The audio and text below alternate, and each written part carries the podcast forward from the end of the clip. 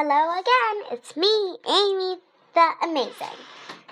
So I bet you know I am going to um, continue Spring According to Humphrey again today by Better, I mean Betty G. Birney.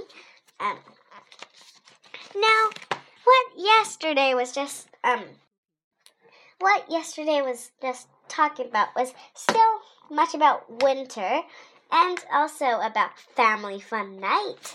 Yum! Family fun night, you know? Like pizza and games. Fun, right? Now I'm going to continue, okay? Nice. Tall Paul raised his hand. What night of the week is it? It's a Thursday, our teacher answered. Tall Paul moaned. I figured. What's wrong? My mom's a nurse and she works Thursday nights. She could come on Wednesday. Wednesday at this point. Mrs. Brisbane said. Maybe she can switch with someone with someone else. Shook his head.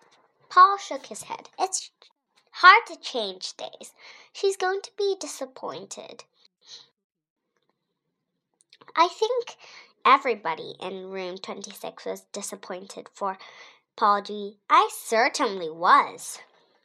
Well, my dad probably can't come. I only see him on weekends, just Joey said. You know it's hard when not everyone. I know it's hard when not everyone can make it but I promise you'll still have fun. Mrs. Brisbane said. Yeah. Oh, wait, sorry. I'm going to read four pages. Sorry. Yeah, Thomas agreed. You can still eat pizza, unless it has mushrooms. Miss, then Mrs. Brisbane went back to talking about spring and assigned us, all of us in her class, to start looking signs for signs of spring and writing our observations. Don't forget to use all of your senses, senses, sight, smell, taste, feel, touch. When you find a sign, sign of spring, write down the date and what you observe. Then either attach a photo or make a drawing of it. I'll be posting them on the bulletin board. Slow down, Simon, waved his hand, and Mrs. Brisbane called on him. You can't take a picture of a smell. Mrs. Brisbane agreed. Then use your mouths. Then use your words to describe it. But if you can get a picture of that thing that smelled, that would be great. Simon's feet, someone said. I'm not sure, but I think it was Tall Paul. I think he meant it as a joke because everybody giggled, including Simon. Boing, boing, Og said in his twangy voice. I guess he got the joke too. Then Mrs. Brisbane moved on to talking about math and carrying numbers. I was way too sleepy to carry anything, so I crawled into my little sleeping hut for a morning nap. While I dozed, I had a dream.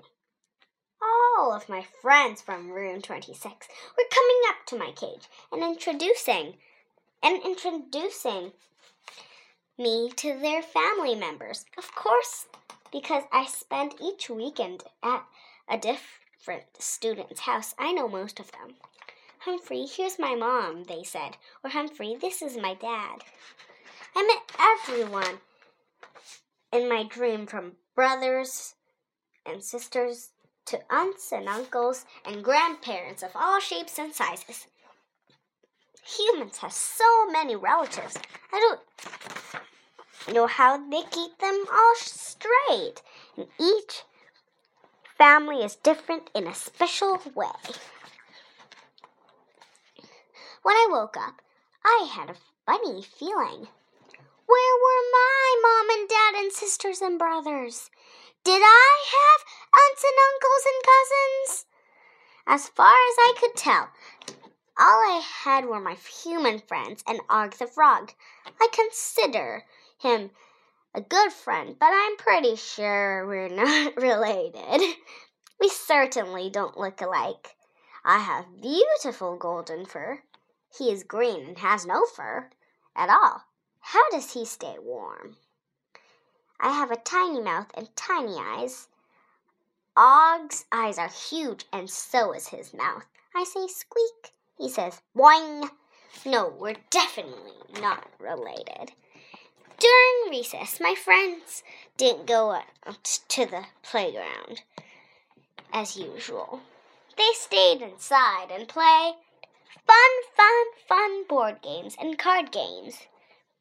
While they were playing, I glanced out of the window again and was amazed to see the sun shining brightly. The, the tree branches dripped as the ice melted. Maybe spring was on its way after all. I crossed my toes and hoped. By the time Aldo arrived that night to clean room 26, all of the ice had melted. There are street lamps that help me see the street and parking lot. Mamma mia, he said. What a day. I was late to class because of all the ice. And I can't afford to be late to class. After all, I'm about to graduate from college. Aldo always does an amazing job of keeping room 26 clean. Of course, since he was going to college, so he could become a teacher like Mrs. Brisbane. He wouldn't be a cleaning. He wouldn't be cleaning classrooms once he graduated.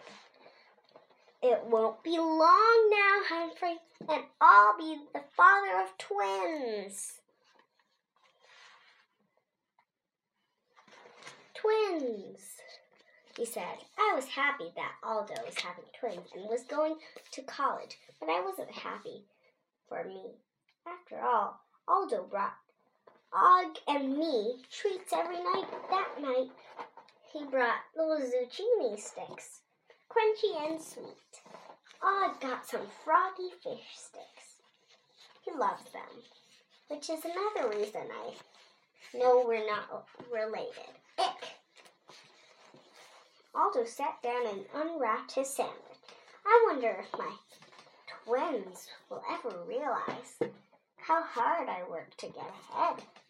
Of course they will. They'll be proud. I'm already applying for teacher jobs in the fall. But I have to say, every time I think about leaving Longfellow School, I think of how much I'll miss you two. My heart did a little flip flop. I'll miss you too, I squeaked. Boing, boing, boing. Og agreed.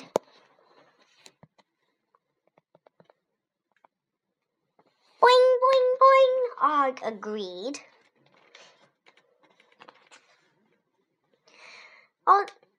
Aldo finished his sandwich in silence, and when he was gone, I felt a teeny, teeny bit sad. I didn't care that much about the treats, but I would miss, miss, miss seeing Aldo and his amazing mustache. Humphrey's spring things. I'm really, really really happy that soon there will be spring, but I don't know what to think about this family thing. Okay, and that's all for today. Hope you had a nice story time. It was quite long, right? It was four pages. So now get relaxed, and I'm going to tell you a joke. Ha ha ha, no joke for you. Ha ha ha, that's the joke.